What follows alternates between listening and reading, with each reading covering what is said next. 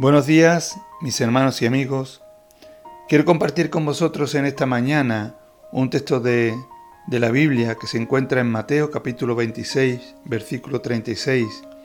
Entonces llegó Jesús con ellos a un lugar que se llama Gesemaní y dijo a sus discípulos, Sentaos aquí, entre tanto que voy allí y oro. Justo antes que Jesús fuera arrestado y crucificado, él necesitaba pasar tiempos a sola orando a su Padre. Se llevó a su círculo de discípulos más cercano, a Pedro, Santiago y Juan, y les pidió que se sentaran allí, en un lugar, y velaran mientras que él se retiraba a orar. Una vez que se encontró solo, Jesús se postró sobre su rostro delante de su Padre Celestial y derramó ante él su corazón acerca de lo que él enfrentaría más tarde. Jesús sabía que tenía que seguir adelante y delante le esperaba una cruz. Él estaba preparado para sufrir la humillación, la separación de su Padre y la muerte a fin de hacer la voluntad de Dios. Jesús conocía la importancia de estar a solas con su Padre. Él sabía de dónde vendrían sus fuerzas, la fortaleza que necesitaba para cumplir la misión que Dios le había encomendado.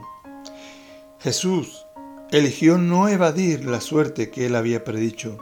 Él había aceptado todo eso, no como una necesidad penosa, sino como la voluntad de su Padre. Nosotros podemos aprender a aceptar lo que a veces no comprendemos o no entendemos. Jesús sabía que la voluntad de Dios le llamaba imperiosamente a seguir adelante. A cada uno de nosotros nos suceden cosas diariamente en este mundo que no podemos entender, que quizás no podemos comprender, pero es entonces cuando nuestra fe se pone a prueba hasta su último límite. Y en tales momentos es dulzura para nuestra alma recordar que Jesús también lo pasó en Gesemaní.